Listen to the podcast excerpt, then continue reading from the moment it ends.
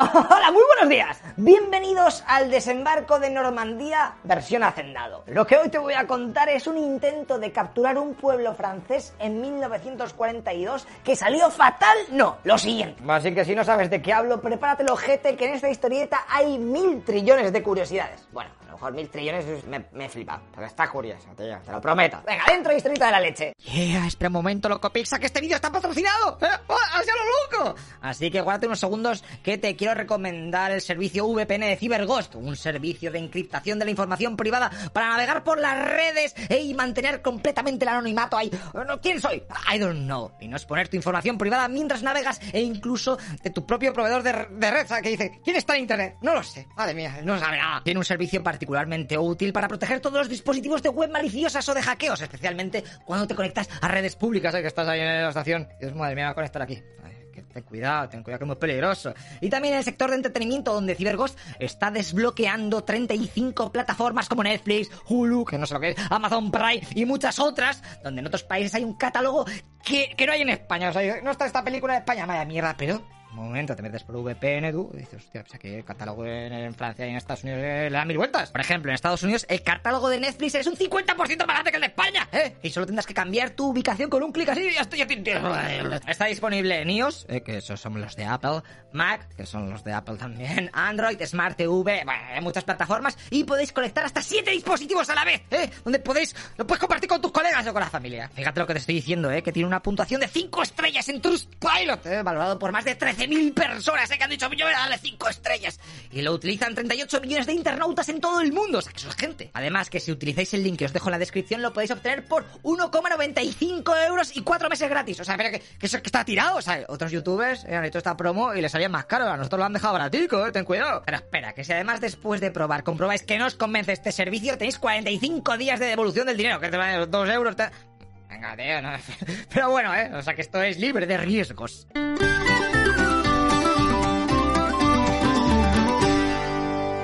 Estamos en verano de 1942. Los alemanes ya pasan de invadir Gran Bretaña, ¿eh? se han dado por vencidos. Ahora lo que están enfrascados es en luchar contra la Unión Soviética. Así que los aviones británicos estaban bastante aburridos, por lo que decidieron ir poco a poco a Francia a buscar a sus colegas alemanes para darse de leches en el aire. Venga, a las 3 en el Parque de los Patos. Lo que pasa que los de la Luftwaffe no eran tontos ni nada y pasaban de combatir cerca de la costa, esperándoles más en el interior, haciendo que los aviones ingleses y canadienses tuviesen que estar todo el rato mirando cuánto combustible les quedaba. En estos combates la cosa estaba bastante igualada, aunque los alemanes habían traído su nuevo FW-190 que partía bastante el bacalao. Y poco a poco los británicos iban perdiendo más naves. Pero de todas maneras los guiris creían que la Luftwaffe por su zona estaba bastante debilucha y se podía organizar, venga, algo más guapo. Así que os presento la batalla de Dieppe, que no es otra cosa que un pueblo francés que está aquí. En aquel momento Stalin estaba hasta el pito de pedir todos los días que los malditos aliados debían de abrir un frente en Europa por el otro lado, que me estoy comiendo a ti a todos los nazis. ¡Cojones, que no hacéis nada! Esto como siga así yo no voy a poder aguantar a todo el mundo. Es por eso que los aliados han organizado este desembarco de prueba. La idea es sencilla, capturar este pueblo francés durante unas horas, pillar prisioneros para interrogarlos y después volverse para Inglaterra. Y así, yo que sé, sus soldados entrenaron un poquito en esto de los desembarcos y tal. ok, te voy a contar primero el plan, ¿eh? un poco así como está la organización por encima, y luego vemos lo que ocurrió. Porque madre mía, vaya tela. Los 6.000 hombres destinados a esta operación se dividían en seis colores. Amarillo, azul, rojo, blanco, verde y naranja. Esto indicaba la playa en la que iban a tener que desembarcar cada grupo. Ya te digo que la mayoría son canadienses, luego también hay algunos británicos y muy pocos estadounidenses. Todos estos soldados han sido preparados durante tres meses en desembarcos anfibios para que lo tuviesen todo un poquito más controlado Además de que van a estrenar 58 tanques Churchill adaptados para que funcionasen en playas poco profundas. Todo este desembarco estará protegido por 8 destructores en donde se usarán entre lanchas de desembarco y tal un total de 237 barcos. Eso sí, por la zona no van a llevar barcos ultra pros por miedo a que la Luftwaffe ah, se los pueda hundir. Aunque de todas maneras tirarán un chorro de cazas de la RAF para mantener alejados de la zona a los pilotos alemanes. Y además grupos de bombarderos británicos harán ataques antes de la hora Incluso lanzarán humo a fuego para facilitar la llegada tranquila de las lanchas y que los alemanes no los vean porque están bien petado de niebla. Los alemanes, por su parte, estarán esperándoles con más de 1.500 efectivos en las playas y otro porrón de ellos en las aldeas de al lado. Los muy tunantes han colocado nidos de ametralladoras, alambres, obstáculos antitanque, morteros, artillería, ya que últimamente se olían algo de que por allí podría pasar algo. Y es que los agentes dobles franceses de la zona les han chivado que los británicos llevan unos meses preguntando demasiado por aquel lugar. Venga, pues llega el momento de ponerse en marcha. En la noche del 18 de agosto de 1942 salen todos los barcos en dirección a la costa francesa. Por delante va un dragaminas, ¿eh? que va a limpiar el camino, tampoco era plan de hundirse todo en mitad del agua, ¿sabes? En esas que llega el momento de que aparezca la aviación y empiece con la cortina de humo. ¡Go, go, go! ¡Venga, smoke, grenade! Y ahora que las lanchas están llegando, te voy a ir contando lo que ocurre en las diferentes playas para que te enteres mejor, porque si no te vas a hacer una pizza un lío. Iremos en orden de desembarco. El plan era ir primero a los lados del pueblo para reventar las baterías y así que el ataque principal central pues, tuviese éxito. Venga, pues vamos a verlo. Amarillo. Objetivo, silenciar las baterías de la zona. La flota en el camino a su destino van y se encuentran con un convoy alemán de barcos que estaban protegiendo a un petrolero. Así que los germanos empiezan a disparar a las barcazas aliadas que estaban ya camino a puntico de tocar la playa. Y claro, estos no pueden pedir ayuda a los destructores que tienen detrás por radio porque les han dado órdenes de silencio. No se pueden usar comunicaciones ahora. Pero bueno, se las consiguen apañar un poco así y consiguen repeler el ataque alemán de la zona. Lo que pasa es que con la tontería habían perdido muchas lanchas, así que se decidió abortar la misión. Pero lo que ocurre con todos los disparos y las bombas, esa orden de retirada no llega a todas las lanchas y siete finalmente tocan tierra en la playa objetivo. Estos comandos tienen que hacerse con una batería que hay instalada en uno de los acantilados. Pero macho, no hay manera, los alemanes les empiezan a disparar y es imposible. En esas que llegan a la playa otras seis lanchas más y ahora sí consiguen avanzar acabando con algunas de las baterías. Pero obviamente los alemanes con todo el ruido de la mini batalla naval que te acabo de contar habían activado la alarma general y estaban llegando a saco de soldados en bici de pueblos cercanos.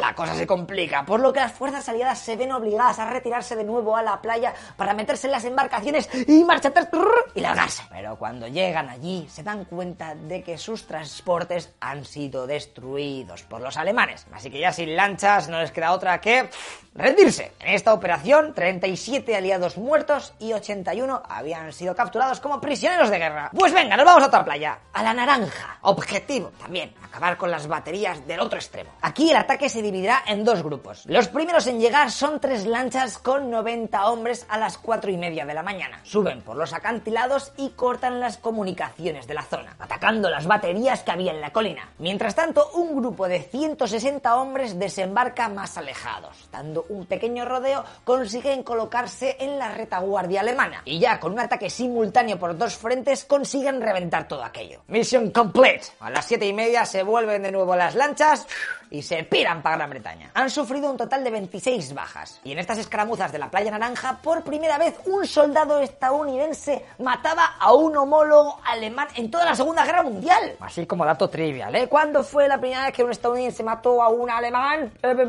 En la Segunda Guerra Mundial. Pues tarde. Bueno, la misión naranja ha triunfado. Veamos qué pasa con las del centro. ¡Azul! Objetivo, echar una mano a los rojos y blancos. Estos de primeras empezaron fatal. Llegaron 20 minutos más tarde de la hora programada, por lo que la cortina de humo ya se había pirado. La alarma alemana, como ya te he dicho, estaba activada y todos los soldados enemigos estaban en sus puestos. Por lo que eso de un ataque sorpresa, bla, bla, bla, brillaba por su ausencia. La idea era hacer tres oleadas, ¿vale?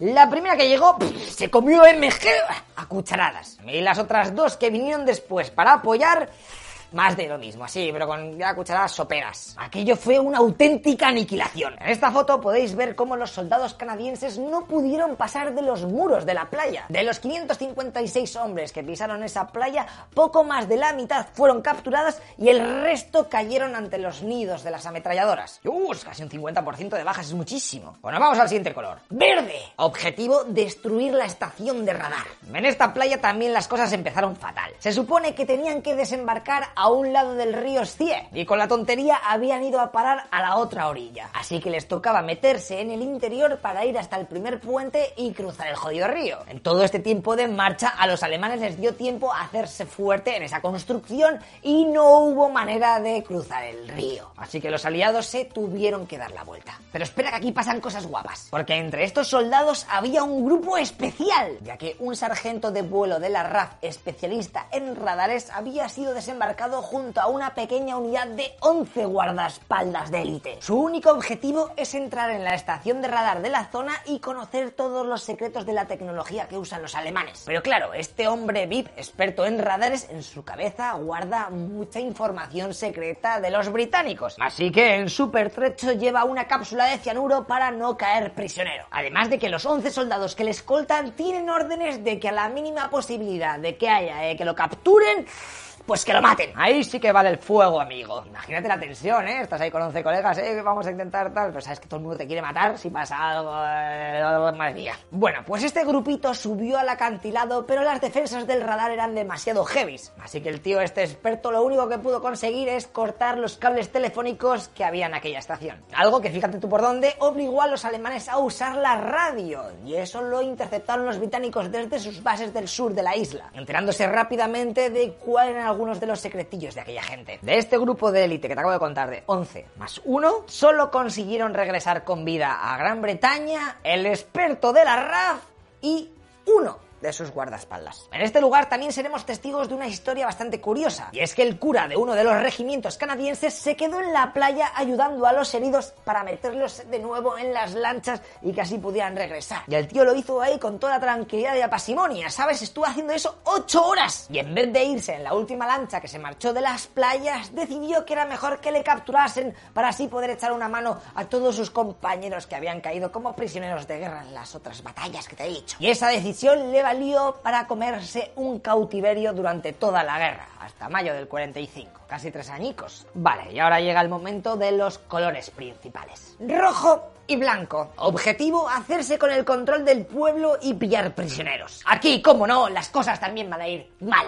muy mal. Las primeras lanchas en llegar son las de infantería. Los soldados tuvieron que soportar todo el fuego, incluido el de los morteros en la playa, muriéndose ahí a puñados. Los tanques tardaron una eterna media hora en aparecer y solo lograron desembarcar 29. Dos de ellos se hundieron en la costa, otros 12 se quedaron atascados en la playa de piedras esa de mierda. Y los 15 restantes consiguieron avanzar hasta que en el malecón se encontraron con obstáculos antitanque que no les dejaban pasar hacia el pueblo. Así que viendo el fail de decidieron darse media vuelta para apoyar a la infantería que todavía estaba aguantando en la playa. Y ya te digo que todas las tripulaciones de estos carros de combate fueron o asesinadas o capturadas. Lo peor de todo es que con la cortina de humo, de hecho los aviones de la RAF habían conseguido incendiar campos de trigo cercanos para hacer más humo, pues los barcos de apoyo aliados no veían un carajo el fail que estaba siendo aquella operación. Así que se limitaron a seguir el plan establecido, por lo que los jefazos mandaron otras 26 lanchas para apoyar a los de las primeras oleadas de estos colores. De entre todos estos soldados sí que alguno consiguió entrar en Dieppe, pero luego viendo que allí no hacía nada se fueron para los acantilados donde fueron finalmente abatidos o capturados los que tuvieron más suerte pudieron retirarse rápidamente de las playas durante aquella mañana, cogiendo alguna lancha que estaba por ahí que funcionaba y se piraron.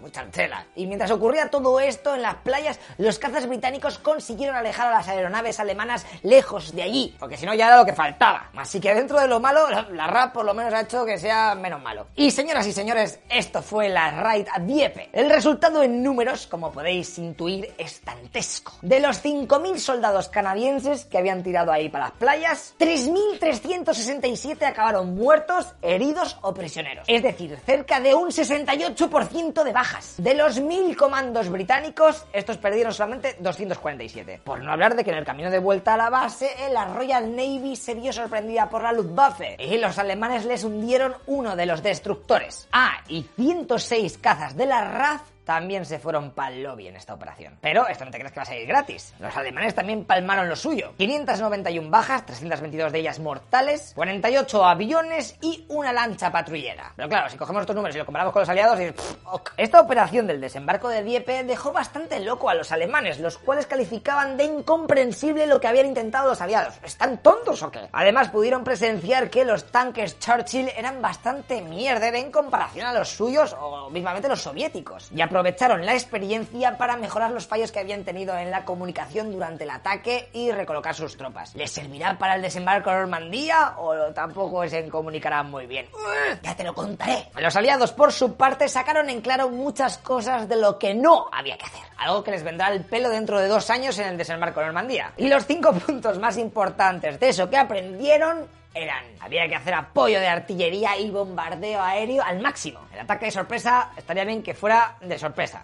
No solamente ataque, ¿sabes? El ataque sorpresa, pues las dos cosas están bien. Hay que trabajar un poquito más en la inteligencia sobre qué narices tiene el enemigo en aquellas playas. Para que mayormente no nos ocurra de que los tanques luego se encuentran ahí unos volardos y no pueden pasar. ¿Qué cojones? Hay que evitar un ataque frontal a un puerto defendido y las embarcaciones tienen que estar muy preparadas para el desembarco y el reembarco. Además que eso de ir a un puerto era un poco tontería porque los alemanes los tenían todos cargados hasta arriba de dinamita. A la mínima sabían que los iban a volar por los aires. Así que los aliados empezaron a construir puertos prefabricados flotantes que se remolcarían a las playas durante la futura invasión. El mariscal Petain de Francia, ¿eh? el que manejaba el cotarro de la zona no ocupada, mandó una carta a Hitler dándole las gracias por su defensa ante los británicos. Luego, este texto se utilizaría como prueba en su juicio de alta traición en 1945, en donde por cierto le condenaron a muerte, pero como estaba muy mayor le metieron cadena perpetua. Seis años más que duró en el server. En esta batalla que os he contado pasaron tres curiosidades que me molaría que conocieseis. Primero, un brigadier inglés que llevaba consigo la copia del plan del asalto, eh, viendo que estaba todo perdido, se puso a enterrar los documentos entre las piedras de la playa. Bien, esas que los alemanes le hacen todo el pillote. Oh, shit. Los nazis rápidamente se ponen a leer aquello y observan sorprendidos cómo en las órdenes estaba especificado que a los prisioneros alemanes que pillasen debían atarlos. Que esto ahora puede que te parezca normal, o sea, prisioneros pues que los aten, pero en aquel momento había otros valores. De hecho, los alemanes se quejaron al máximo. ¿Qué es eso de atar a un prisionero como un perro? Y amenazaron con hacer lo mismo con todos los cautivos que acababan de pillar aliados. Los británicos respondieron a los alemanes que esa orden, tranquilos, que se anulaba, ¿eh? que lo sentía mucho y que no pasar. Y es ahí cuando los nazis dijeron, ok, y retiraron ahí su amenaza de atar a los británicos y canadienses y estadounidenses. Pero meses después, los alemanes sufrirían un ataque en donde varios de sus soldados fueron atados. Y Hitler, entre esto y la operación Charlotte, que ya os conté en el anterior capítulo, dijo a tomar por saco. Todos los comandos británicos que se capturen van a tener que ser ejecutados por mis cojones y por listos. Segundo, Hitler recompensó al pueblo francés por no haber apoyado a los soldados aliados en su ataque y liberó a todos los soldados franceses que tenían capturados